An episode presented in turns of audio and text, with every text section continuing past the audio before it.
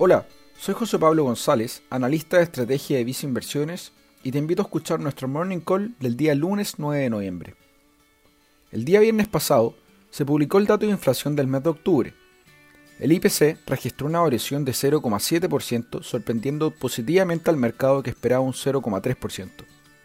De esta manera, la inflación acumula un 2,8% en el 2020, dando señales positivas de la recuperación de la economía local. A pesar de esto, creemos que el mercado sigue incorporando niveles de inflación implícita inferiores a nuestras estimaciones, las que deberían corregirse en el mediano plazo, beneficiando a los instrumentos denominados en UF. Por esta razón, recomendamos tener preferencia por este tipo de activos a la hora de invertir en renta fija local, lo cual se refleja en nuestra combinación de fondos Vice Renta UF, Vice Renta Pesos y Vice Renta a largo plazo para un perfil de inversionista muy conservador, o mediante el fondo a tu medida Vice Estrategia más conservadora.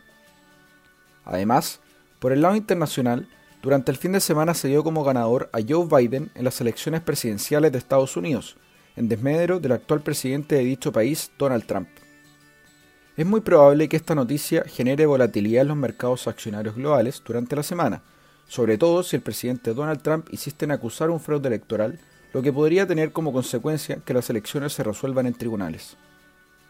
Dado esto, en Visa Inversiones te recomendamos invertir mediante un portafolio diversificado, es decir, en activos que se comporten de manera diferente ante escenarios de volatilidad.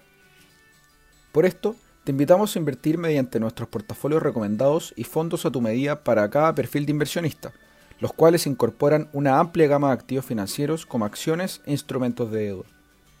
Finalmente, si quieres saber más sobre nuestras recomendaciones, te invitamos a visitar nuestra página web viceinversiones.cl o contactando directamente a tu ejecutivo de inversión.